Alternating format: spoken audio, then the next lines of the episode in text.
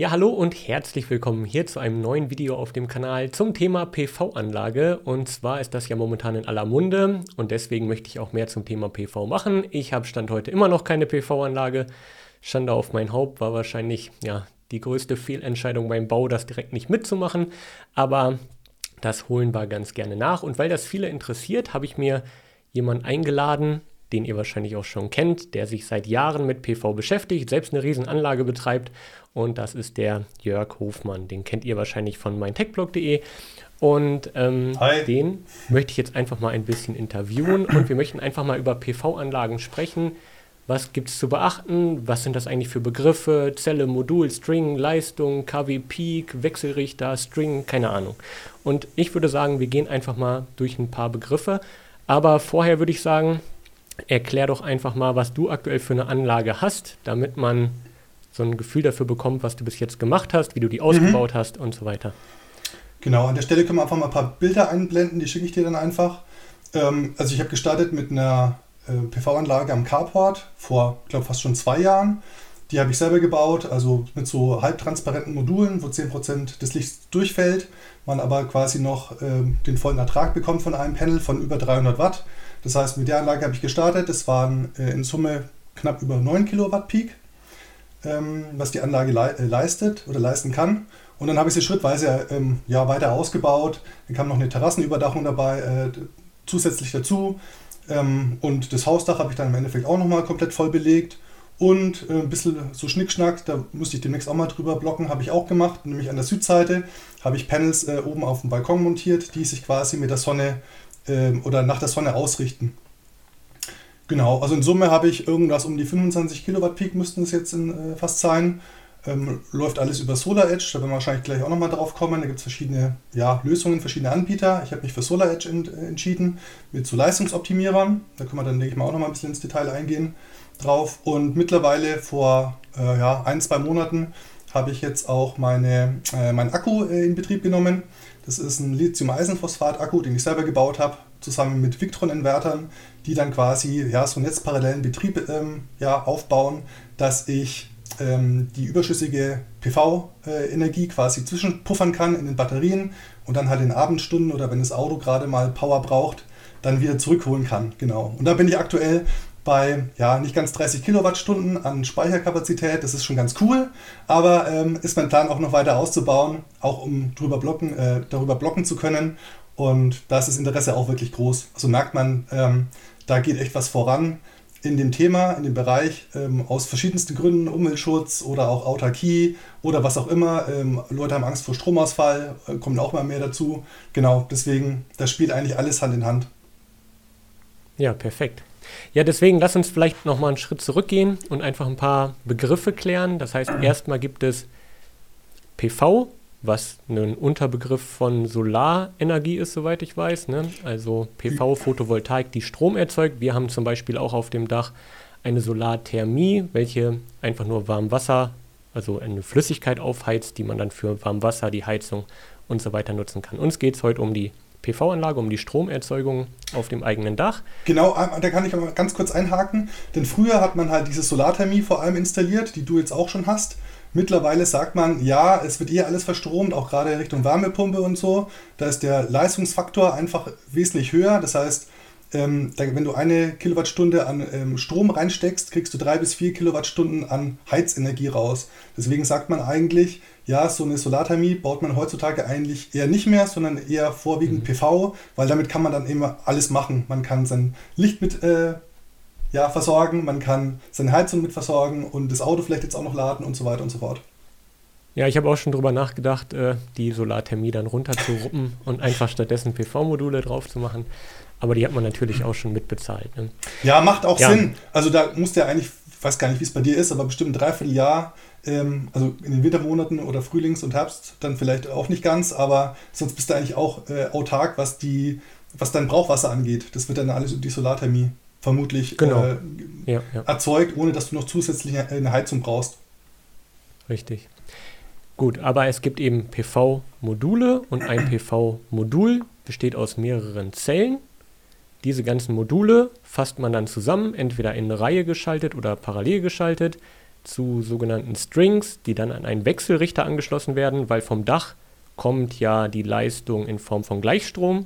Wir nutzen im Haus aber Wechselstrom und deswegen brauchen wir einen Wechselrichter, der aus dem Gleichstrom Wechselstrom macht und der dann eben den Strom nutzbar macht erst. Ja, und dann gibt es natürlich noch viele Themen, wie zum Beispiel Verschattung. Was passiert, wenn einzelne äh, Module verschattet werden? Dann wollen wir noch über Optimierer sprechen. Und ähm, ja, ich würde sagen, wir fangen erstmal damit an, was gibt es eigentlich für Module und welche Zellen sind da drauf. Man mhm. hört dann teilweise ähm, Monokristallin, Polykristallin, Halbzellenmodule, um mal drei Begriffe einfach zu nennen. Vielleicht kannst du da was zu sagen. Ja, ähm, da könnte ich länger drauf äh, eingehen auf das Thema, aber eigentlich, wenn man sich jetzt eine PV-Anlage kauft, gibt es eigentlich nur noch eins, nämlich monokristalline Zellen. Das ist das, was sich mittlerweile durchgesetzt hat, was am preisgünstigsten äh, hergestellt wird und was eigentlich ja so die meisten Vorteile mit sich bringt, vor allem auch, weil die einfach super günstig sind. Also nur mal so aus dem Nähkästchen geplaudert. Ich habe mir Module besorgt fürs Hausdach, die haben 380 Watt Peak und da hat ein Modul 150 Euro gekostet. Mittlerweile vielleicht mal 10, 20 Euro mehr, weil die Nachfrage einfach gestiegen ist. Aber das ist einfach ein unschlagbarer Preis. Wenn du hochrechnest auf einen Kilowatt Peak, äh, vielleicht drei Module, also brauchst du weniger als drei Module, aber dann bist du bei 450 Euro und das ist natürlich crazy. Brauchst noch ein bisschen Wechselrichter, noch ein bisschen Verkabelung und so, aber da kannst du es wirklich ähm, echt auch günstig dir installieren. Okay, also im Prinzip monokristalline Module sind für unsere Breitengrade, ich glaube, wenn man das jetzt in der Wüste aufbaut oder so, ist das was anderes. Ja. Aber für unsere Breiten, Breitengrade sind eigentlich monokristalline Also im Vergleich zu den Polykristallinen sind sie ein bisschen wärmeempfindlicher. Also da muss man halt einfach sagen, das ist ein Elektro äh, elektronisches Bauteil. Und je wärmer es wird, desto weiter sinkt der Wirkungsgrad. Also ich glaube teilweise sogar pro Grad Celsius um irgendwie ein Prozent. Ähm, weiß nicht genau, äh, plus minus, aber es ist einfach so, wenn die Sonne ähm, gut scheint, denkt man, ja, okay, die Anlage produziert mega viel. Aber ähm, gerade im Frühjahr, wenn die Sonne vielleicht auch noch vom Winkel her noch nicht so gut steht, aber trotzdem schon richtig Power hat, aber die Umgebungstemperatur noch nicht so heiß ist, produziert man teilweise mehr als im Hochsommer, wo die Sonne wirklich komplett senkrecht drauf äh, scheint und die Temperatur halt äh, auf, pro Panel vielleicht auf 80, 90 Grad geht dann ist eben durch, diese, durch diesen Wirkungsgradverlust, den man durch die Temperatur hat, hat man dann geringere Erträge, die natürlich auch noch sehr hoch sind, keine Frage. Aber gerade wenn man die, wenn die Panels perfekt gekühlt sind, dann liefern sie eben nochmal mehr. Und das ist bei diesen monokristallinen Zellen ein bisschen schlechter, glaube ich, auch als bei den polykristallinen. Deswegen macht es in der Wüste wahrscheinlich mehr Sinn, auch äh, polykristalline zu, äh, einzusetzen. Aber bei uns jetzt hier Deutschland äh, plus minus paar hundert Kilometer äh, hoch und runter, ja, braucht man nicht äh, drüber diskutieren, da ist Monokristallin einfach der Standard. Ja, perfekt. Und vielleicht auch nochmal zu den Panelgrößen. Die normale Einheitsgröße ist irgendwie so 1,70 Meter mal 1 Meter. Das ist einfach so, ja, keine Ahnung, wie das festgelegt hat. Es ist einfach so, bis 2 Quadratmeter an ähm, Glasfläche darf man quasi auch äh, ohne Probleme ähm, auf dem Dach auch installieren in Deutschland. Es gibt mittlerweile auch größere Panels, die dann irgendwie 500 Watt plus äh, liefern. Die darf man dann aber nur so auf Freiflächen quasi installieren oder den könnte man dann irgendwie auch als Zaun irgendwie äh, senkrecht hinstellen. Und ja, also da gibt es mittlerweile viel Auswahl. Es gibt für viele verschiedene ähm, Größen auch der Panels und das ist dann auch äh, ein bisschen entscheidend, gerade welches Dach man hat. Also es wird bei dir wahrscheinlich auch vielleicht eine, Überlegung wert sein, dass man, äh, wenn man andere Panels nimmt, dann dass man eben das Dach perfekt ausnutzen kann. Vielleicht Panels nimmt, die vielleicht 10 cm breiter sind, dann muss man halt einfach rechnen, okay, dann passt, ein, passt vielleicht nochmal eine Reihe äh, weniger drauf aufs Dach, aber man hat trotzdem insgesamt noch mehr Leistung. Da muss man einfach ein bisschen gucken. Was aber auch ein bisschen schade ist, die meisten Elektriker, die haben halt eine Marke, äh, zum Beispiel, ich kenne viele, die benutzen äh, Heckhardt, das ist so eine deutsche Marke, beziehungsweise die Panels werden dann in Deutschland zumindest endgefertigt und äh, die verba verbauen die halt und da gibt es nicht viele verschiedene ähm, Panelgrößen. Das ist halt ein bisschen schade. Da verliert man oft auch einfach ein bisschen Fläche, die man no äh, noch nutzen könnte. Also gibt es keine Normgröße bei Solarmodulen oder da haben sich vielleicht zwei, drei Größen durchgesetzt. Ähm, aber es gibt viele verschiedene Größen, was aber eigentlich kein Nachteil ist, sondern ein Vorteil, weil man dadurch genau. sich was auswählen kann, was perfekt die Dachfläche dann im genau. Endeffekt genau. ausnutzt. Man muss auch sagen, ähm, viele Panels sehen auch, also viele empfinden das irgendwie als hässlich. Es gibt mittlerweile auch ähm, so All-Black-Module, die komplett schwarz sind. Da ist der Rahmen schwarz, das sind die ähm, Module kom komplett schwarz und man sieht diese ganzen, diese Drähte, die da drauf verlaufen, wo die äh, Zellen quasi mhm. miteinander verbunden sind, sieht man dann auch gar nicht mehr und das ist schon wirklich cool. Äh, sieht wirklich Also ich finde es echt, sieht wirklich gut aus, aber kostet halt, ja, ein paar Euro kostet es mehr, aber ist eigentlich auch vertretbar für diejenigen, die, das, äh, die den optischen Anspruch haben sozusagen. Ähm, ja, dann Thema Leistung. Wie viel Leistung hat ein PV-Modul so Pi mal Daumen? Weil die ja unterschiedlich groß sind, haben die natürlich pro Quadratmeter unterschiedlich viel Leistung. Also so grundsätzlich ähm, kann man von einem Wirkungsgrad von 20% ausgehen, was die, was die äh, leisten. Und man sagt, ja, ähm, pro Quadratmeter, wenn die Sonne richtig drauf böllert, jetzt hier in unseren Breitengraden, liefert die ungefähr 1000 Watt pro Quadratmeter. Und wenn das Panel dann 200, äh, sorry, 20% Wirkungsgrad hat, dann kannst du es halt runterrechnen. Pro Quadratmeter haben die, bringen dann ungefähr 200 Watt, beziehungsweise man redet davon von 200 Watt Peak. Dass die quasi in, in Peak, äh, wenn die Sonne wirklich drauf scheint und die noch kühl, kühl, äh, kühl sind, dann wirklich diese Leistung abgeben können. Ähm, wobei diese ähm, Panels, von denen ich gerade gesprochen habe, die 1,7 Quadratmeter ungefähr groß sind, die liefern schon teilweise über 300 Watt, 330, 350 und die Panels, die ein kleines Stückchen größer sind, wo quasi nochmal auf der Seite nochmal ähm, eine Reihe an ähm, diesen Zellen mehr drauf ist, die liefern dann mittlerweile sogar bis schon 380 oder sogar 400 Watt, die wirklich ähm, ja, nochmal ein bisschen mehr Wirkungsgrad äh, quasi ein bisschen mehr Wirkungsgrad dahinter steckt und ja, also irgendwas zwischen 300 und 400 Watt, wobei eher Richtung tendenziell, also tendenziell Richtung 400 Watt, würde ich sagen, liefert ein Panel. Mhm. Perfekt. Das heißt, ähm, jetzt hat man so ein Projekt wie ich zum Beispiel. Ähm, du hast eine Dachfläche, weißt, wie groß die ist. Womit würdest du denn jetzt anfangen bei der Auswahl der Module? Weil da gibt es ja gefühlt 1000 Hersteller und 10.000 verschiedene Module die mit teilweise den gleichen Zellen, teilweise andere und so weiter. Wo fängt man denn an, welches Modul für das eigene Dach eigentlich optimal ist, was die Neigung auch angeht und so weiter? Also oftmals ist es wirklich so, der Elektriker, die gibt es dir einfach vor, der sagt, er hat die Module XY und entweder friss oder stirb. Äh, ich für meinen Fall habe alles selber geplant, äh, bis zur letzten Schraube und habe dann mir auch mehr Platte gemacht, sozusagen, welche Module ich einsetze. Und ähm, dann habe ich erstmal geguckt, was gibt es denn überhaupt am Markt, äh, habe dann ein bisschen gegoogelt, da können wir vielleicht auch den einen oder anderen Link hier mal reinschmeißen und habe dann einen Anbieter gefunden. Da kannst du einfach kaufen, ähm, keine Ahnung, so viel du willst, äh, sage ich mal. Ähm, ab, ab einer St Stückmenge von neun kriegst du quasi die, den vollen Rabatt und da habe ich dann auch zugeschlagen, beziehungsweise habe natürlich vorher geguckt, was, was gibt es da für Panels.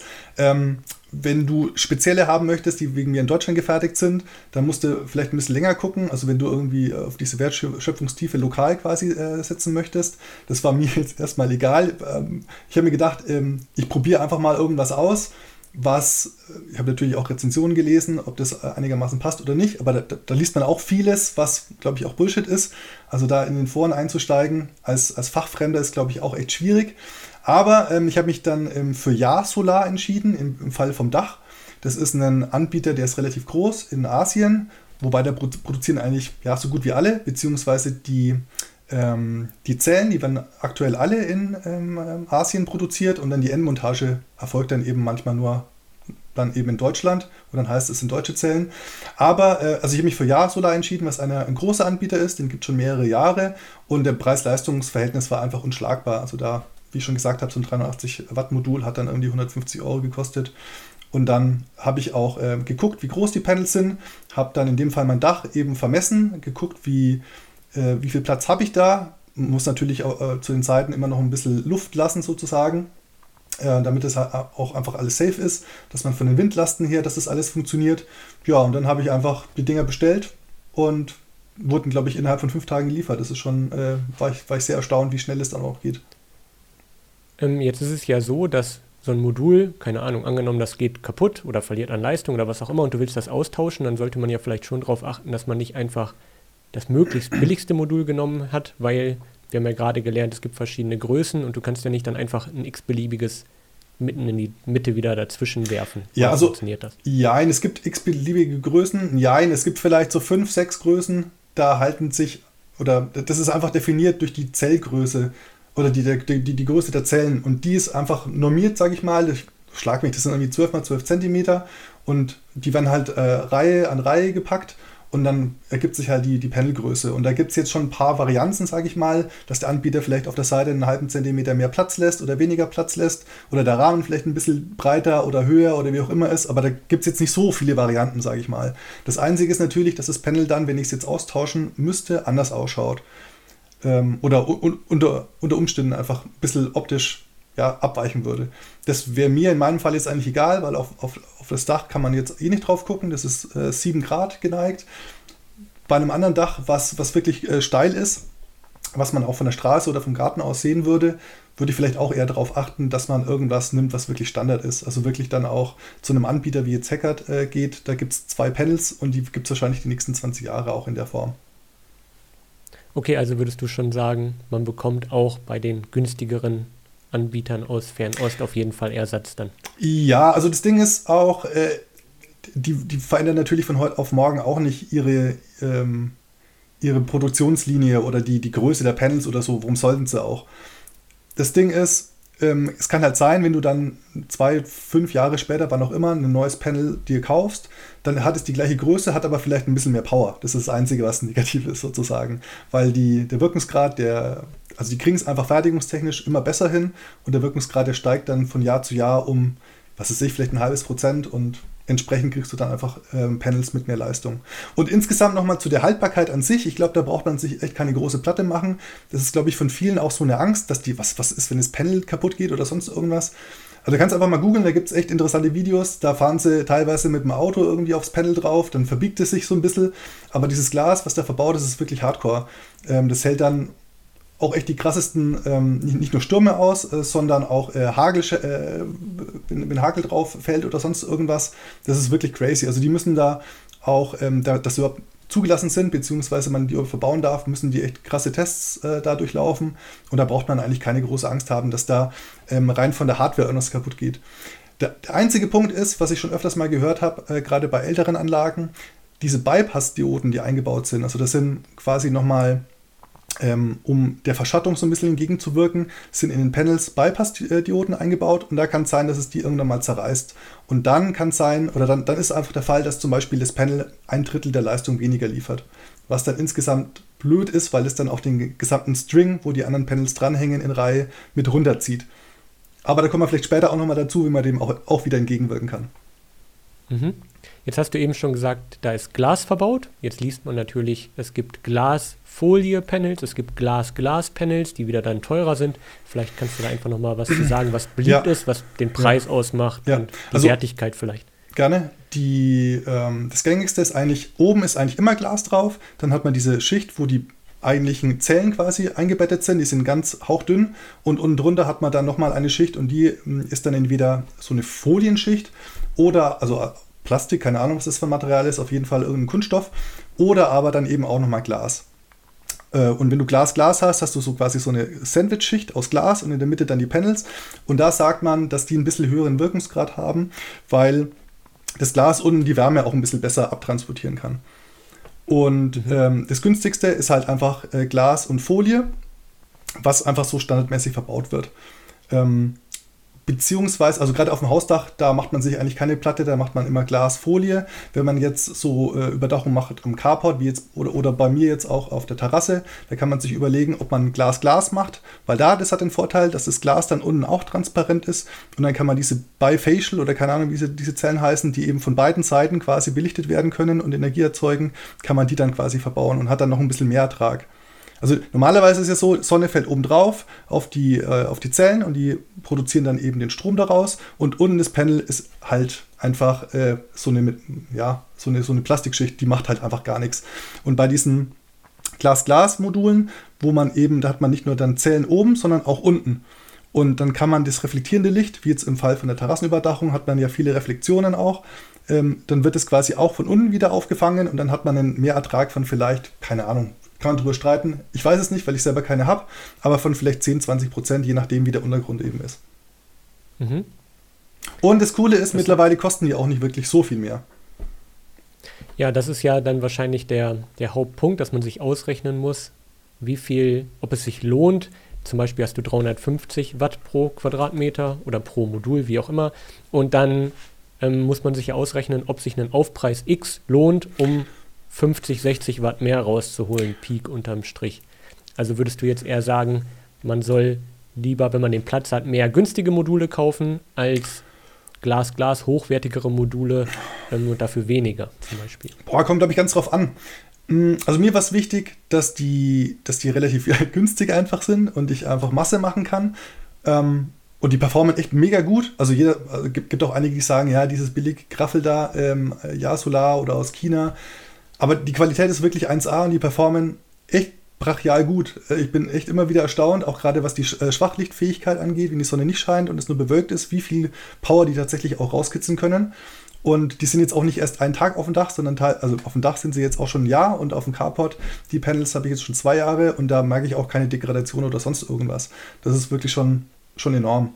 Ähm, insgesamt würde ich sagen, ja, eigentlich ist der Preis ein paar Euro hin oder her, macht jetzt überhaupt nichts aus, weil früher oder später amortisieren die sich sowieso. Und äh, tendenziell würde ich sagen, lieber ein bisschen mehr Leistung drauf machen und Module nehmen, die effizienter sind, wobei da die Unterschiede auch relativ gering sind.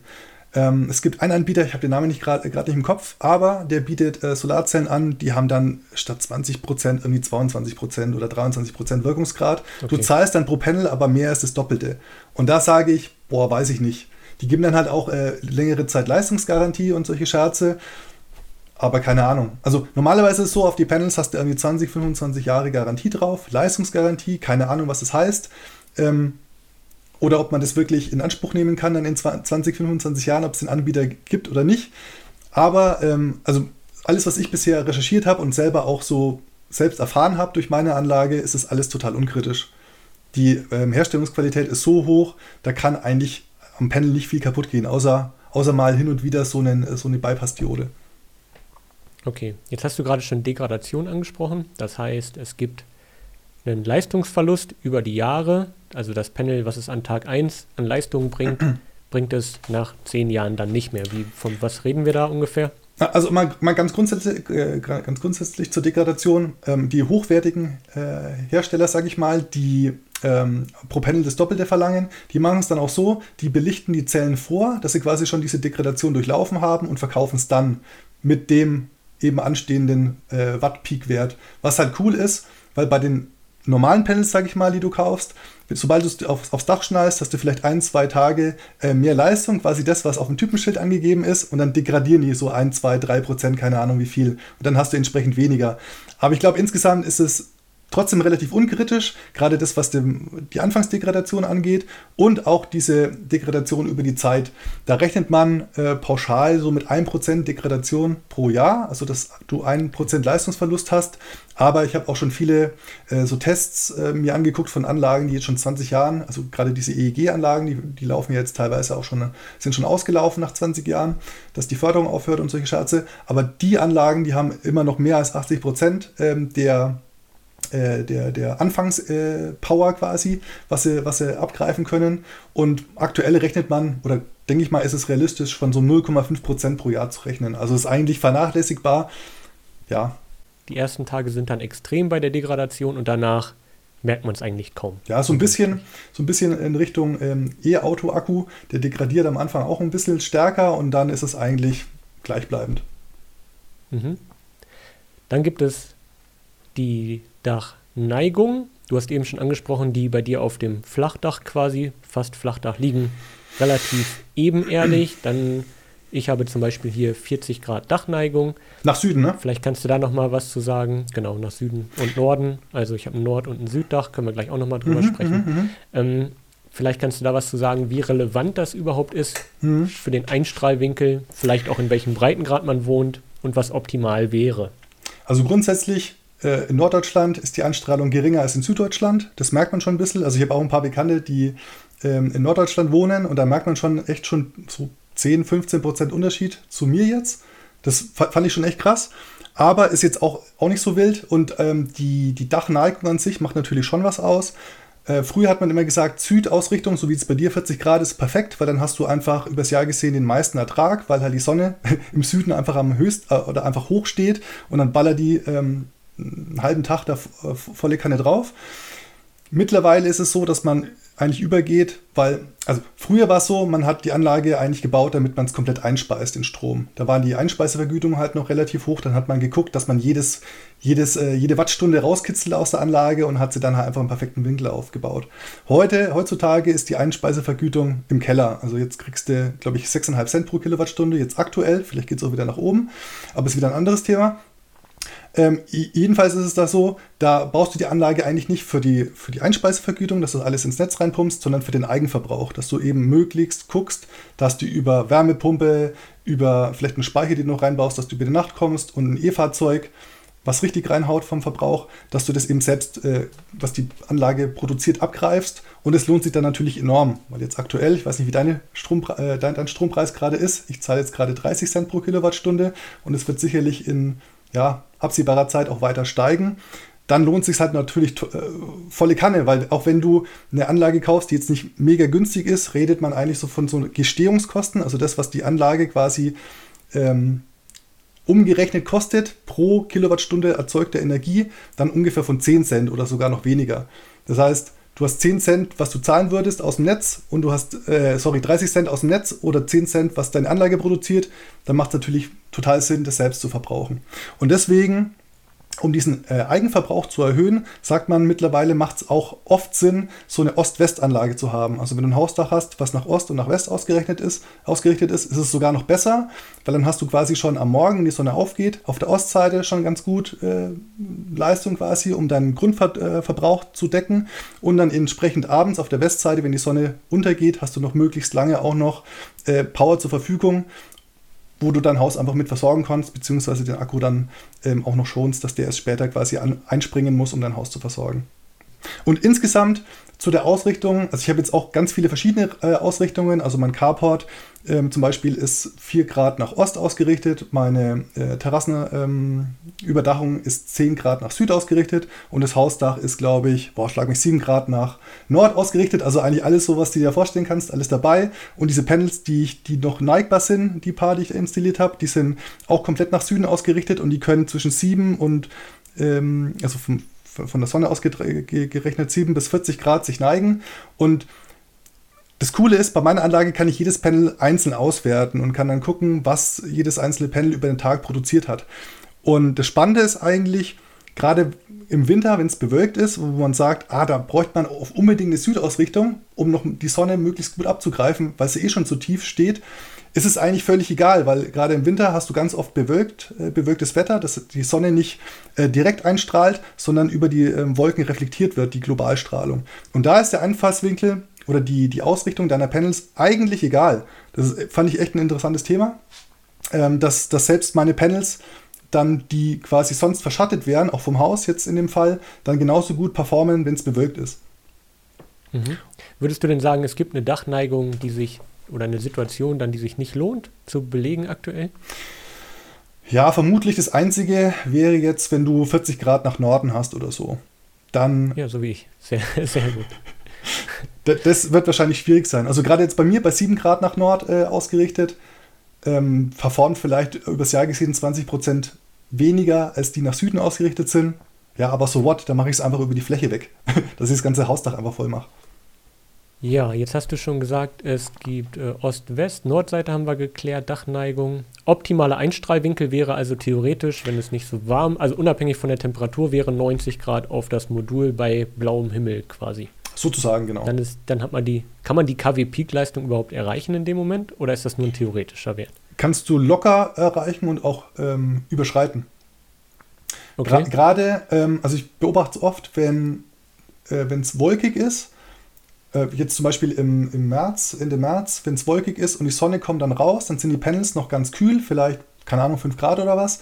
Und sobald die Sonne drauf scheint, haben die mehr als, als das, was, was quasi an maximaler Leistung angegeben ist. Also man, man muss das ja auch ein bisschen unterscheiden. Das ist ja auch keine maximale Leistung, was die Panels können, sondern es ist die Leistung, die sie erreichen bei einer normierten Temperatur von schlag mich 20 Grad, wenn die Sonne mit genau 1000 Watt pro Quadratmeter drauf scheint.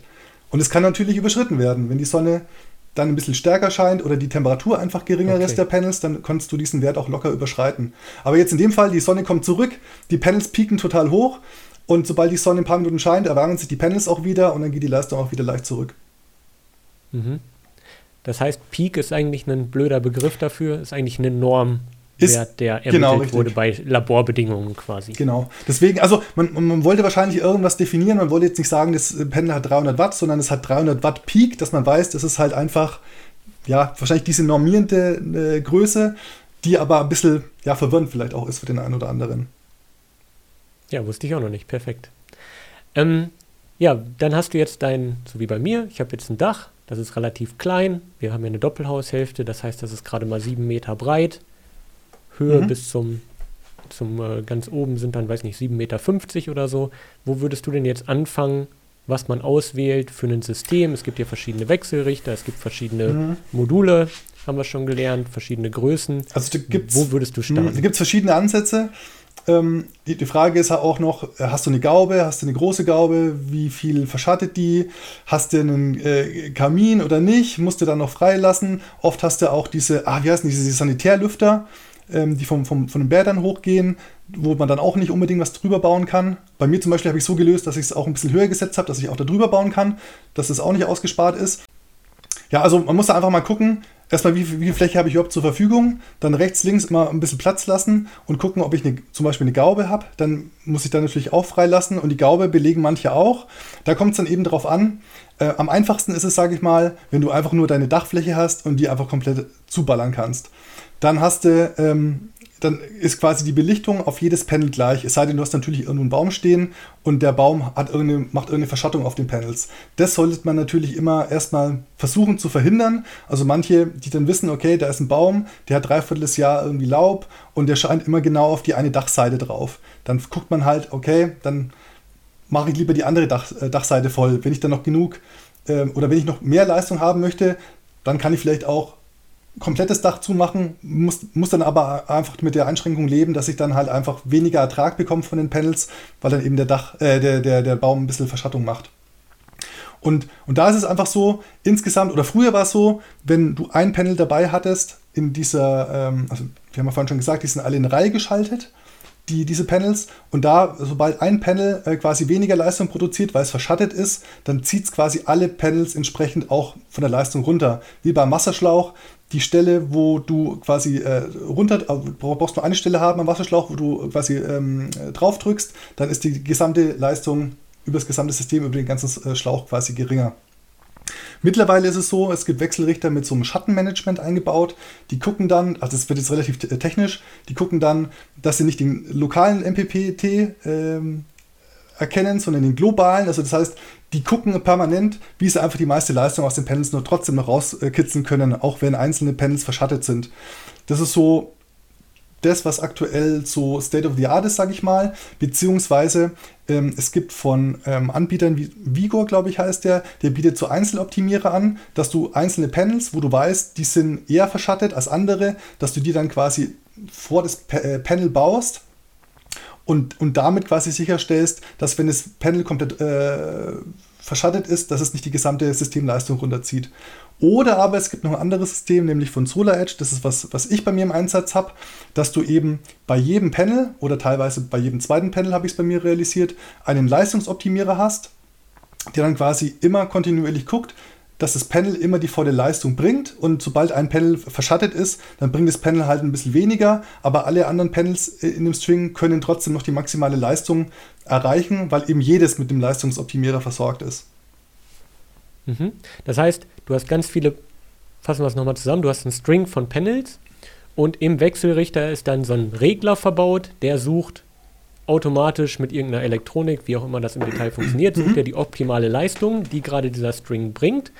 Also die sind ja alle in Reihe geschaltet und eine Anschlussklemme geht am Plus und Minus von dem Wechselrichter und man hat dann eben einen Regler. Und jetzt gibt es die Möglichkeit mit so ein paar Workarounds wie solchen Optimierern dann eben das Ganze runterzubrechen, dass du nicht bei Solar Edge zum Beispiel hast du dann überhaupt, hast du noch einen Optimierer im Wechselrichter? Wahrscheinlich nicht, mhm. weil du dann ganz viele verschiedene Regler hast, die für den jeweiligen Teilbereich genau. das Ganze bei Solar, äh, optimieren dann nochmal. Bei, bei Solar Edge ist es so, dass der Wechselrichter tatsächlich dann weniger Elektronik eingebaut hat und ähm, dann auch leichter oder kleiner oder auch günstiger ist. Also in Summe die Leistungsoptimierer plus der ähm, Solar Edge Wechselrichter kostet vielleicht keine Ahnung, 10% mehr als ein konventioneller Wechselrichter. Vielleicht auch 20% okay. mehr. Aber das ist jetzt auch nicht so mega viel, weil, ähm, ja, das Coole ist auch dran, die Solar Edge Wechselrichter, die gehen bis 30 Kilowatt Peak. Also ich beispielsweise habe einen eingebaut. Ich habe nur einen Wechselrichter, einen Solar, äh, Solar Edge Wechselrichter, wo dann quasi drei Strings äh, oder ich kann sogar vier Strings anschließen, aber ich habe drei Strings jetzt bei mir angeschlossen, an dem wirklich alle meine Panels, das sind 100, 100 äh, Stück äh, an, an, der Zahl tatsächlich, dann da angeschlossen sind. Und der macht es einfach mit, weil eben diese Elektronik teilweise in diesen Optimierern steckt und nicht im Wechselrichter. Und so ein konventioneller Wechselrichter, glaube ich, kenne keinen, der mehr als 15 Kilowatt äh, quasi verträgt. Eher Richtung äh, 10 Kilowatt. Also wenn man einen Wechselrichter mhm. hat, der keine Leistungsoptimierer einsetzt. Und jetzt hat man ja immer noch, also ein String hat ja dann eine gewisse Spannung, da fließt ein gewisser Strom. Das heißt, ähm, könntest du jetzt auch deine 100 Module alle in einen String packen? Würde das funktionieren? Oder wäre dann der Strom so hoch, dass mhm. der Wirkungsgrad das, durch die Widerstände mhm. wieder sinkt oder was auch immer? Also bei Solar, also in, insgesamt ist es so und auch bei Solar Edge, dass du pro String nur eine maximale Voltzahl quasi äh, durchschieben, durchschieben kannst. Das sind, glaube ich, bei Solar Edge, schlag mich 800 Volt oder 1000 Volt oder so. Also die, die Volt, die addieren sich ja pro Panels, weil die ja in Reihe geschaltet sind. Und dann musst du einfach gucken. Also bei Solar Edge, äh, hast du ja auch schon gesehen, da gibt es so einen, so einen Planer, wo man es eben durchrechnen kann. Das ist relativ easy, da kann man eigentlich auch nichts, nicht, nichts groß falsch machen. Aber es ist so, ich könnte jetzt nicht alle in eine Reihe äh, packen, weil da wäre die, die, die Spannung einfach zu hoch und irgendwann wahrscheinlich auch, wenn ich es dann auch parallel irgendwie anschließen würde, das gibt es ja auch, dass man die, die Panels nicht in Reihe schaltet, sondern parallel, das ist bei Solar Edge nicht vorgesehen, aber dann hätte ich wahrscheinlich auch zu hohe äh, Stromstärken. Also wenn ich die jetzt anschließen würde, ohne Leistungsoptimierer an einem konventionellen äh, Wechselrichter. Das ist auch eine Möglichkeit. Das machen auch einige, die halt eine bestimmte Konstellation haben ähm, und dann die Panels eben sowohl in Reihe als auch parallel anschließen möchten, um dann eben die, die im perfekten Voltbereich und im perfekten Ampere, also äh, Stromstärkenbereich zu sein. Das ist eigentlich alles möglich. Ähm, grundsätzlich ist es aber eigentlich so, man schaltet ja, maximal drei Panels, sage ich mal, in, in Reihe, vielleicht auch ein bisschen weniger. Bei Solar Edge kannst du es easy machen, dass du 30 Panels in Reihe schaltest, weil die, die, diese Optimierer, die können dann auch untereinander gucken, dass sie in Summe dann die, die Leistung ein bisschen, äh, die, die Spannung ein bisschen reduzieren und dafür die Stromstärke ein bisschen ho äh, hochfahren. Also die sind ja schon wirklich, wirklich mega, mega flexibel, was das angeht. Das heißt, angenommen, ich habe ich hab ja jetzt eine Südseite und eine Nordseite. Angenommen, ich hätte jetzt Solar Edge, könnte also dann beispielsweise 10 Panel Südseite, 10 Panel Nordseite, könnte die alle in Reihe schalten, würde da dann Optimierer an jedes Panel packen und es würde trotzdem performen, obwohl die Nordseite ja wesentlich schlechter abgedeckt ist. Genau, das kannst du machen. Ähm, zum anderen könntest du es aber auch so machen, wenn du jetzt keine weitere Verschattungsprobleme äh, hast auf, dein, äh, auf deiner Nord- und auf deiner Südseite, könntest du einfach einen Wechselrichter nehmen, konventionell, sage ich mal, ohne diese Leistungsoptimierer, weil ein normaler Wechselrichter hat auch immer mindestens zwei dieser MPPTs, also du kannst mindestens zwei komplett voneinander getrennte Strings anschließen. In dem Fall halt die Südseite und die Nordseite. Das könntest du machen. Der Vorteil ähm, ist natürlich bei, bei Solar Edge, du kannst alle möglichen, jetzt wie in meinem Fall, ähm, verschiedene Ausrichtungen zusammenschalten. Das geht jetzt auch nur bis zu einem bestimmten Grad, sage ich mal, also schon relativ weit, aber gerade im Winter habe ich bei mir festgestellt, ähm, wenn, sag mal, 80% der Panels mit Schnee belegt sind und nur drei, vier Panels, äh, wo die, da sind, wo die Sonne drauf scheint, die ich dann vielleicht freigeschoben habe oder sonst irgendwas, dann performen die auch nicht wirklich gut. Also die werden dann trotzdem noch runtergezogen, weil einfach der, der, Großteil der Anlage einfach gar keine Power liefert und die Wechsel, die, die Leistungsoptimierer kriegen dann auch keinen Strom und die leiten dann halt auch nicht so viel mehr durch, sage ich mal. Die haben dann auch einen gewissen Widerstand und die paar Panels, die dann noch performen könnten, ja, die verpuffen auch mehr oder weniger. Da kommen dann statt, was weiß ich, im Winter 150 Watt pro Panel, in dem Moment dann nur 20 Watt. Das heißt, da muss man dann ähm, auch so ein bisschen gucken, auch gerade was die Ausrichtung angeht und Verschattungssituationen, dass man das vielleicht so ein bisschen äh, mit einbezieht in die Überlegungen. Aber ist eigentlich, eigentlich im Normalfall, denke ich mal, unkritisch. Mhm. Okay, jetzt weiß ich also, dass ich ein, zum Beispiel ein monokristallines Glas-Folie-Panel brauche oder was optimal ist, was Preis-Leistung angeht. Das packe ich auf mein Dach, habe eins gewählt, was von der Breite das Ganze optimal ausnutzt und von der Höhe und kann mir jetzt aussuchen, ob es Sinn macht oder nicht, Optimierer zu nehmen, je nachdem, ob ich Verschattung habe oder nicht. Und ähm, vielleicht nochmal ganz kurz einen Punkt. der Südseite. Ganz kurz ja. einen Punkt. Äh, behalte mal die Idee oder äh, mach mal gleich an der Stelle weiter. Der Vorteil von den Leistungsoptimierern geht auch nochmal weiter. Denn ähm, vielleicht einfach mal ganz kurz nochmal eine äh, Exkursion dahingehend, was die noch zusätzlich an Features mitbringen. Denn die haben ähm, normalerweise, wenn du die Panels in Reihe schaltest, und dann unten, bevor du es an den Wechselrichter einsteckst sozusagen und die Sonne drauf scheint, dann haben die schon eine richtig, richtige Power. Das heißt, die, die liefern dann schon 700, 800 äh, Volt quasi über diese Leitungen, auch wenn die nicht angeschlossen sind. Und wenn du dann einen Kurzschluss machen würdest, ja, dann würde wahrscheinlich das Kabel irgendwann anfangen zu brennen, weil es halt eine riesen, eine riesen äh, Power ist, die dann da durchfließt. Bei Solar Edge, bei den äh, Leistungsoptimierern ist es so, sobald die am Wechselrichter angeschlossen sind, schalten sie die Power durch. Also die muss man auch anlernen am Wechselrichter. Dann schalten sie die Power durch. Aber im, äh, vorher, wenn du es quasi äh, installierst und einrichtest, ähm, haben die, sind die quasi so eingestellt, dass sie die Leistung nicht durchschalten, sondern nur so eine Prüfspannung von einem Volt ausgeben. Das heißt, wenn du 30 Panels installierst und dann auf der anderen Ende dein Multimeter ran äh, kannst du messen und wenn das quasi 30 Volt anzeigt, dann weißt du, okay, alles ist easy verkabelt, funktioniert alles. Ähm, oder sollte alles funktionieren. Auf jeden Fall ist alles durchkontaktiert und sobald ich es in Wechselrichter einstecke und angelernt habe, erst dann fließt die Leistung. Also das ist auch ein Sicherheitsmerkmal sozusagen. Gerade wenn du einen Brand hast oder sonst irgendwas zu Hause, der Wechselrichter wird dann einfach ausgeschaltet ähm, und die, die ganze Anlage ist quasi komplett spannungsfrei eben nur diese Prüf Du könntest auch einen Stecker auseinanderziehen und irgendwas arbeiten, obwohl gerade Vollgas Sonne auf dem Dach liegt. Ja, in dem Moment, wo du wenn den Vollgas ist und du das aussteckst, wird wahrscheinlich schon noch mal ein ganz kurzer Moment Strom drauf sein. Vielleicht hast du irgendwie. Ähm, ja, ja, gut, du schaltest ja den Wechselrichter vorher ab. Dann natürlich, dann natürlich, keine, keine Frage. Also so habe ich genauso habe ich es auch gemacht und da ist dann keine Spannung drauf und das ist ganz easy. Und zum anderen ist es natürlich auch ganz cool, du hast bei SolarEdge so ein Monitoring-Portal, wo du ähm, quasi in Echtzeit, also mit ein bisschen Verzug von vielleicht fünf bis zehn Minuten pro Panel gucken kannst, was die an Energie erzeugen und auch über den Tages- oder Wochen- oder Jahresverlauf dir angucken kannst, wie es sich entwickelt hat. Du kannst dir die ganzen Charts angucken, wie du eben gerade lustig bist und du kannst dadurch halt super schnell und mittlerweile kannst, glaube ich, kannst du sogar Alerts äh, in dieser Plattform hinterlegen, sobald ein Panel irgendwie weniger Leistung hat als vielleicht noch vor einer Woche im Schnitt, im Vergleich auch zu den anderen Panels, bekommst du einen Alert, ähm, dass, dass, du weißt, da ist irgendwas faul mit dem Panel. Das ist halt ein großer Pluspunkt, gerade auch wenn man ähm, ja, sich darauf bezieht, vielleicht nach zehn Jahren geht vielleicht irgendwann mal so eine, ähm, so eine Diode kaputt, so eine Bypass-Diode, dann weiß ich halt sofort, wo der Fehler ist, weil ich direkt im Portal sehen kann, ah, okay, das ist Panel Panel 23, sage ich mal, das muss ich halt tauschen oder muss gucken, dass ich es repariere.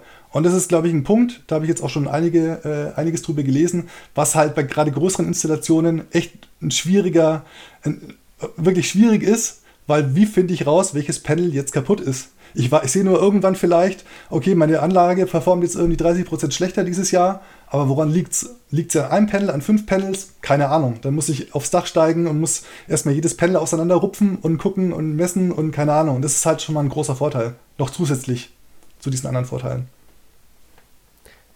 Das heißt, äh, in der normalen, wenn ich alle ohne Optimierer in einem String habe und ein Panel performt schlechter, sinkt wieder die komplette Leistung der kompletten String ähm, ja, Zusammenstellung, sage ich mal, alle, die da dranhängen, genau wie bei einer Verschattung, fallen in der Leistung dann runter und man weiß nicht warum und muss dann den Fehler suchen. Oder man merkt es noch nicht mal, weil man vielleicht denkt, ja gut, es ist halt nicht so sonnig wie letzte ja, Woche. Ich, ich glaube, in den meisten Fällen merkt man es erst äh, nach vielleicht Monat, zwei, dass irgendwas faul sein könnte und muss dann eben auf die, äh, ja, muss dann eben analysieren und gucken, woran es liegt. Und da siehst du es halt immer in Echtzeit. Und das ist halt meiner Meinung nach schon echt ein krasser Vorteil auch weil du auch jederzeit einfach Bescheid weißt, was einfach Sache ist, auf Panel-Ebene. Das ist schon wirklich. Ähm, also, ich glaube, ich würde es auch tatsächlich installieren, wenn ich nur eine nach Süden ausgerichtete äh, Fläche hätte oder ein Dach hätte, würde ich auch Solar Edge auf Solar Edge setzen, weil ich bin echt ein mega Fan davon geworden. Gut, aber generell diese Optimierer funktionieren mit jedem stinknormalen PV-Panel. Das muss dafür nichts Besonderes können. Also es gibt verschiedene Leistungsoptimierer, je nachdem, ähm, welches Panel du einsetzt. Also gibt es vielleicht fünf verschiedene und da musst du einfach gucken, dass sowohl die, die Spannung und auch die Stromstärke zusammenmatcht, sage ich mal. Aber das ist jetzt keine, keine große Kunst. Selbst äh, auch okay. diese ähm, bei SolarEdge gibt es ja diesen Planer. Da sagst du dann einfach, welches Panel du hast. Da gibt es eine riesen Datenbank, wo eigentlich schon fast jedes Panel drin ist. Und dann sagt er dir, welches, welchen Leistungsoptimierer du einsetzen musst. Beziehungsweise, wenn du selber festlegst, dann sagt er halt, wenn du es dann verbindest, sagt er an der Stelle, äh, da ist anders faul. Da ist die Spannung vom, vom äh, Panel höher als das, was der Leistungsoptimierer kann. Also ich glaube, da gibt es auch ein bisschen Spielraum. Ich beispielsweise habe es auch nicht überall 100% äh, äh, ja, ähm, eingehalten, sage ich mal, weil ich wusste, okay, auf dem Hausdach, da habe ich eh nicht immer, oder habe ich, kann ich diese Kilowatt, äh, die, diese, diese Peak, äh, diese Wattpeaks kaum überschreiten, dann habe ich quasi auf Maximum gefahren, dass es genau äh, matcht und kein, keine Luft mehr dazwischen ist.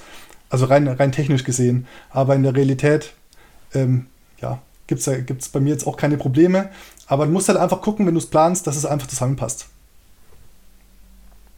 Kann man denn da grobe Fehler machen, dass das am Ende gar nicht funktioniert. Also es klingt ja erstmal so, als ob einem das Planungstool und gerade in Kombination mit den Optimierern, was Verschattung angeht, erstmal viele ja, Fallstricke erstmal schon mal rausnimmt, allein aus technischer Sicht. Mhm. Kann man denn da jetzt noch irgendwas komplett Müll konfigurieren, sage ich mal, dass das am Ende gar nicht funktioniert oder so? Schon schwierig wahrscheinlich. Wüsste ich jetzt nicht, ne. Also muss es wahrscheinlich schon mutwillig irgendwie. Ähm also das Coole ist auch, du kannst das Einzige vielleicht, was mir einfällt, äh, du musst darauf achten, dass du nicht jeden, also am einfachsten ist, du hast die gleichen Panels mit den gleichen Optimierern, dann ist alles easy. Wenn du jetzt ähm, verschiedene Panels haben möchtest mit verschiedenen Optimierern, musst du gucken, dass die Optimierer miteinander zusammenspielen. Da gibt es halt bestimmte äh, Reihen, sag ich mal, die funktionieren miteinander und es gibt welche, die, funktio die funktionieren nicht miteinander. Aber das, ja, wenn du das Produktdatenblatt anguckst, siehst du sofort, okay, die funktionieren zusammen und dann kannst du auch nichts falsch machen ja, also wenn du mutwillig, äh, mutwillig, sag ich mal, äh, nicht drauf achtest und dir dann die Optimierer einfach irgendwie zusammenschusterst und an die Panels ranbaust, kann es natürlich sein, dass das nicht, nicht harmoniert, weil die müssen natürlich schon auf demselben Spannungsniveau und müssen sich halt einfach synchronisieren untereinander. Und es geht halt nicht, wenn mhm. du dann einen Optimierer hast, der dann halt für die doppelte Voltzahl ausgelegt ist oder whatever. Also geht es wahrscheinlich nicht, dass man übertrieben gesagt einen 2 Quadratmeter Panel hat, und damit die größte Dachfläche eigentlich abdeckt. Aber dann habe ich unten noch einen kleinen Streifen und nehme viel kleinere, schmalere Panels und packe die da unten noch drunter mit anderen Optimierern. Das könnte dann schon schwierig werden. Das könnte schwierig werden, wobei, da kannst du auch wieder tricksen, weil, äh, also bei mir so die äh, Panels haben so alle um die 300 5 bis 380 Watt an, an Leistung. Die kann man noch easy zusammenschalten. Und jetzt auf, der, äh, auf dem Balkon habe ich 200 Watt Panels. Aber da habe ich dann einfach den Trick angewendet, dass ich die zwei Panels dann einfach in Reihe schalte. Dann bleibt die Stromstärke gleich, die Volt wird doppelt so hoch und dann bin ich wieder quasi wie wenn ich einen 400 Watt Panel hätte. Und das kann ich dann auch easy wieder dazu schalten. Aber im Monitoring siehst du natürlich dann nur ein Panel. Im Monitoring sehe ich dann in dem Fall nur ein Panel, aber das reicht mir auch. Ja. Okay, ja, das ist ja stark. Das heißt, im Endeffekt muss man auf die Spannungsniveaus achten. Und so ist generell bei PV-Anlagen, Ströme spielen gar nicht so die Mega-Rolle oder wie muss man das sehen? Ja, normalerweise, dadurch, dass du es in Reihe schaltest, musst du halt immer, dadurch, dass sich dann die, die Voltzahl äh, hochaddiert, musst du dann immer gucken, dass du dann halt unter der Grenze bleibst, was dein Wechselrichter quasi verträgt. Und durch die hohe, hohe Spannung ist die Stromstärke halt entsprechend gering und dann musst du dir eigentlich keine Platte machen. Es gibt auch so, gerade bei Inselanlagen und so, da hast du dann Wechselrichter, die funktionieren dann nicht mit bis 800 Volt, sondern vielleicht im Spannungsrange von 150 bis 200 Volt.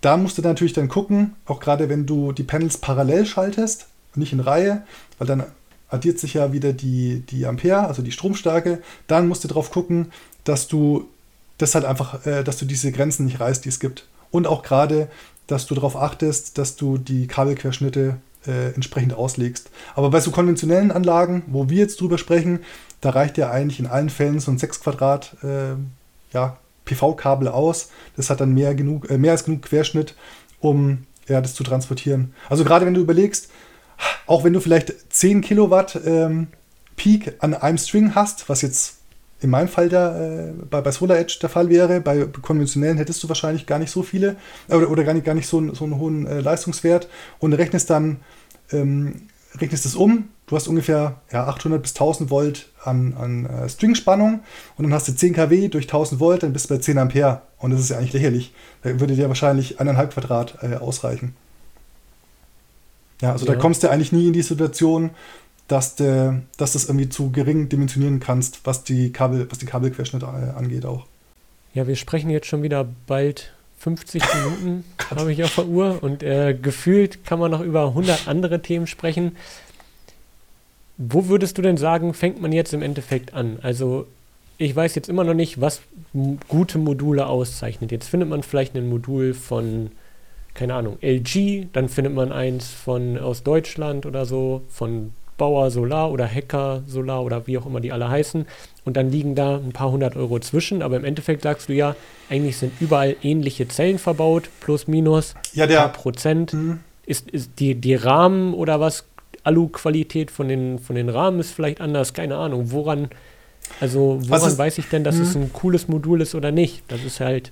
Also das Lustige ist ja echt, dass es wahrscheinlich nur eine Handvoll äh, der Fabriken gibt, alle in Asien, die diese Zellen produzieren, die in allen Modulen einge eingebaut werden.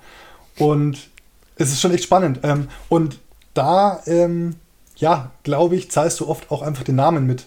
Oder wenn du sagst, du willst jetzt ein deutsches Modul haben, dann zahlst du da halt entsprechend einfach mehr, dass du ein gutes Gewissen hast, dass, der, dass die, ein Teil der Wertschöpfungskette dann zumindest noch Inland ist im Inland. Aber von der reinen Qualität der Panels kann ich mir nicht vorstellen, dass es da große Unterschiede gibt. Also das ist schon auch mehrere Jahre her, dass man gesagt hat, okay, manche Hersteller, die verbauen vielleicht irgendwie ein Glas mit, ähm, was irgendwie dann mit der Zeit irgendwie spröde wird oder vielleicht vergilbt oder sonst irgendwas. Aber ich glaube, das ist ein Ding, das gibt schon seit zehn Jahren nicht mehr, dass, dass du da irgendwie in Probleme reinlaufen könntest.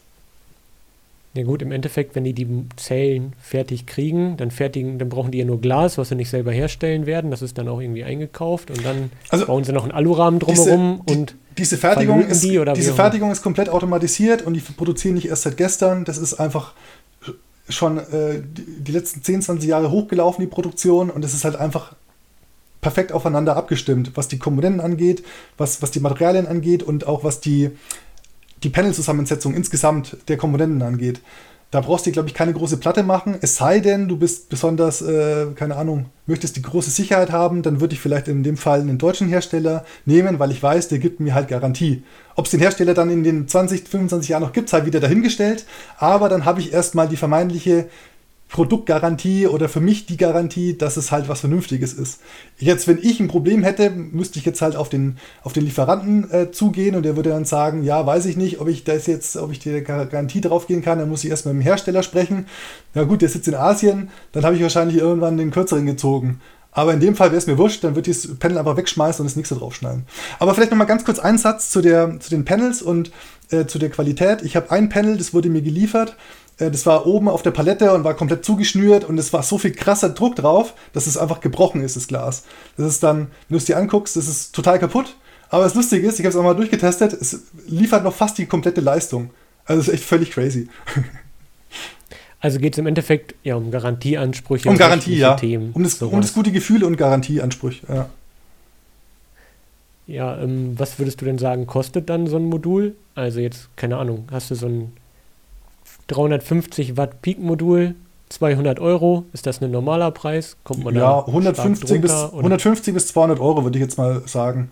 Also wie gesagt, die 380 Watt Panels von Yasolar, die ich gekauft habe, die haben ungefähr 150 gekostet. Die kosten jetzt vielleicht 10 Euro mehr wegen der ganzen Krisensituation und so weiter. Wenn du so, noch so ein All-Black-Modul haben willst, dann ist es entsprechend hochpreisiger, dann zahlst du vielleicht nochmal 50 Euro mehr.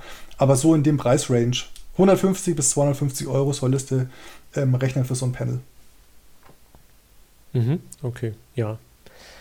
Gut, ja, ich würde sagen, wir machen an dieser Stelle erstmal einen Break. Es wird sonst wahrscheinlich zu lang. Wir können uns ja gerne nochmal in weiteren Inhalten über Batteriespeicher unterhalten, wie das Ganze untereinander sich ja, managt, wie das kommuniziert, wie du das aufgebaut hast. Da gibt es ja noch Themen ohne Ende. Und, ähm, ja, sorry, ich habe ein bisschen gedacht, viel gequatscht wahrscheinlich an, den, an der einen oder anderen Stelle, aber sehr gerne, ja. Ja, ist vielleicht auch eine ganz gute Chance. Das heißt, äh, schreib deine Fragen doch mal gerne in die Kommentare, was wir vielleicht nochmal aufgreifen sollen, weil ich möchte ja, wie gesagt, meine PV-Anlage auch angehen und das werde ich auch auf jeden Fall dokumentieren. Auch was Preise angeht. Momentan ist es natürlich wegen der Situation so, dass wenn man das nicht selber macht, auf einem 11 Meter hohen Dach bei uns äh, ganz oben oder machen möchte, machen kann, wie auch immer, aus Sicherheitsgründen auch, dann ist man natürlich auf Anbieter angewiesen und die würfeln teilweise ja auch die Preise, weil gerade mit der Situation in der Ukraine ist es natürlich so, dass die Anfragen gerade durch die Decke gehen. Das Jahr ist gerade wieder am Anfang. Wir haben März, den sonnenstärksten März seit weiß ich nicht wie vielen Jahren. Und äh, deswegen sind die Anfragen natürlich enorm und entsprechend gehen die Preise auch hoch. Deswegen möchte ich das auf jeden Fall dann auch dokumentieren und da auch nochmal drüber sprechen, was gibt man denn eigentlich momentan aus? Ich habe auch auf YouTube gerade eine Umfrage laufen, dass die Leute mal drunter schreiben und das geht ja von bis, ich weiß nicht, wo du jetzt liegst bei K Euro pro KW Peak, ob du das aufgeschlüsselt hast. Ich habe alles dokumentiert, was ich ausgegeben habe, aber ich habe es tatsächlich noch nicht aufgeschlüsselt. Müsste ich mal machen. Ja, wäre schon interessant, weil wenn man die Kosten nachher umlegt, ich meine, einen Wechselrichter braucht man eh, ein Gerüst wird eh gestellt, äh, viele Kosten hat man so oder so und wenn man die nachher umlegt pro KW Peak, dann kommt man von 2500 Euro pro KW Peak bis runter wahrscheinlich, du bist wahrscheinlich unter 500 Euro pro KW Peak, wenn du es mm, nicht, okay, nee. wenn du es äh, selber machst oder wenn man Vielleicht so viel selber machen kann. Genau, wenn man es viel selber machen kann, haben manche schon kommentiert, gerade unter dem Beitrag, dass man unter 500 Euro pro KW Peak rauskommen kann. Wenn man sehr günstige Module nimmt, vielleicht eine relativ große Anlage hat, hm, dann das kann, kann funktionieren. man die Kosten stark drücken. Ja. Also bei mir kommt dann auch dazu, ich wollte auch extra diese transparenten Panels haben, weil es gleichzeitig auch mein Dach ist, jetzt in dem Fall vom Carport und von der Terrassenüberdachung. Und da sind die Panels natürlich entsprechend ein bisschen teurer und liefern auch weniger Leistung. Deswegen ist es bei mir einfach so ein bisschen Sondersituation, dass es ähm, auch dann wieder ein bisschen teurer wird. Und insgesamt vielleicht nochmal zu dem Punkt, äh, wer jetzt ähm, mit, mit, Angeboten und überhaupt und es gibt äh, die, die, die Anbieter, die die Preise würfeln, wer jetzt akut sich eine PV-Anlage installieren lassen möchte, auf jeden Fall nicht das erste Angebot nehmen, sondern mal zwei, drei Angebote vergl äh, vergleichen. Weil da gibt es teilweise auch wie bei dir krasse Unterschiede auch. Mhm. Ja, gut. Aber da können wir nochmal in einem separaten Video drauf eingehen. Dann werde ich auch einfach mal mein Dach zeigen und das mal dokumentieren, wie gesagt, was man drauf bekommen könnte. Dadurch, dass wir eine Doppelhaushälfte haben, gibt es ja eh Abstandsregeln zum Nachbarn. Man muss 40, 50 Zentimeter zur Grenze einhalten, darf also nicht genau bis auf die Grenze auf dem Dach bauen und so weiter. Aber das würde ich sagen in weiteren Inhalten. Und äh, dann gehen wir auch nochmal auf den Batteriespeicher ein.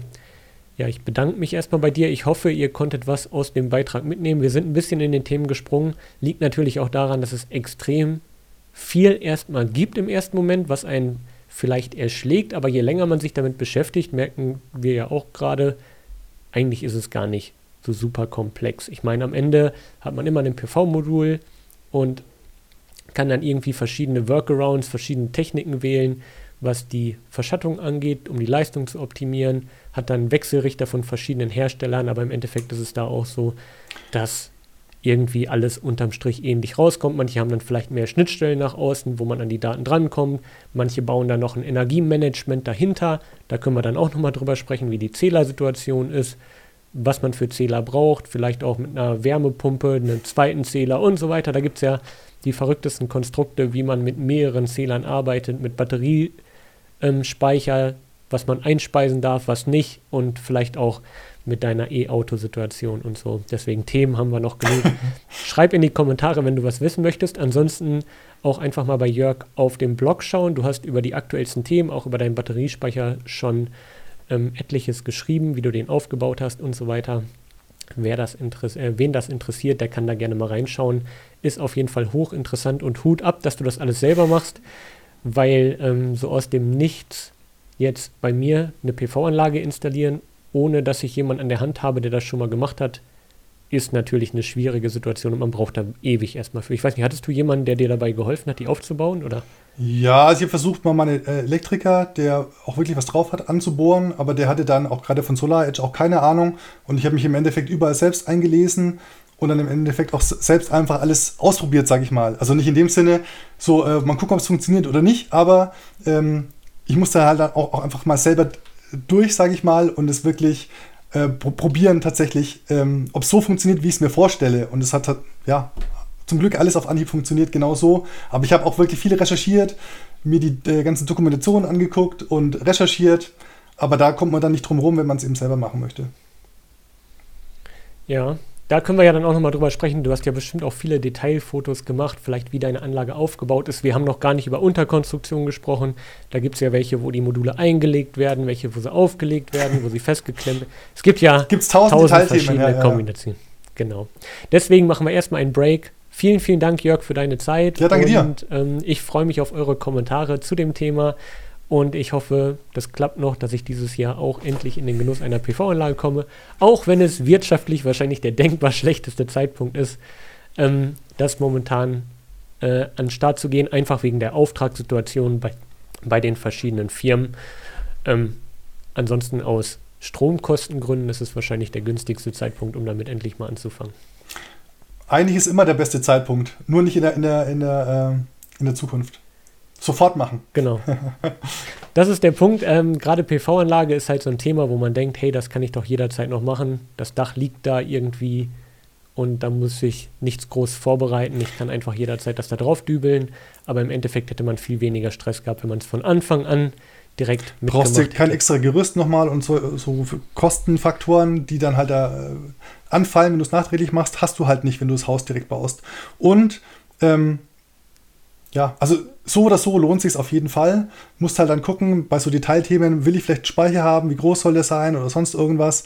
Aber ähm, eine PV-Anlage lohnt sich eigentlich immer, gerade wenn man ähm, vielleicht ja, ein bisschen größer oder höheren äh, Stromverbrauch hat alles, was vielleicht ab 3000 äh, Kilowattstunden man hat, das kann man dann, oder weniger hat eigentlich fast keiner, würde ich sagen, ähm, dann, dann lohnt sich eigentlich auf jeden Fall. Und wenn du dann noch diese Sektorenkopplung mit einbeziehst, mit Wärmepumpe und so, dann ist es eigentlich ein völliger No-Brainer, weil jede Kilowattstunde, die deine PV-Anlage erzeugt, zahlst du weniger aus dem Netz. Und das rentiert sich dann wirklich schnell. Also nur mal ganz kurz so am, am Rande noch. Ich habe jetzt mal gerechnet, dass sich meine Anlage nach spätestens acht Jahren amortisiert hat. Und das ist schon verrückt. Das ist krass. Und das, ja, ja, die Zeit geht schneller um, als man denkt, unterm Strich. Also da einmal die Kohle in der Hand nehmen. Vielleicht magst du, magst du sagen, was du insgesamt jetzt ausgegeben hast, schon mal als Teaser. Oh, mega, mega, mega schwierig, mega, mega schwierig zu sagen. Es hat sich, ja hat sich so, hat sich so zusammengelappert. Wie gesagt, ich habe alles äh, zusammengetragen in äh, Excel-Tabellen oder in Google-Doc-Tabellen. Müsst ihr einfach mal zusammenstellen, ja. Ja, vielleicht schreibt ihr auch einfach mal drunter, was habt ihr, wie viel KW Peak habt ihr, Wann habt ihr die Anlage gebaut und was hat das Ganze gekostet? Habt ihr viel selber gemacht? Was habt ihr selber gemacht?